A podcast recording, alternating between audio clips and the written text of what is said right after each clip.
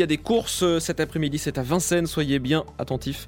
Au pronostic RTL signé Dominique Cordier. Bonjour Dominique. Bonjour Alexandre, bonjour à tous. Direction Vincennes cet après-midi pour le Quintet, qui est une très belle course ce samedi avec le prix Henri Lévesque. C'est une course de groupe 2 qui a réuni 15 concurrents, ou plutôt des concurrentes, car ce sont toutes des juments.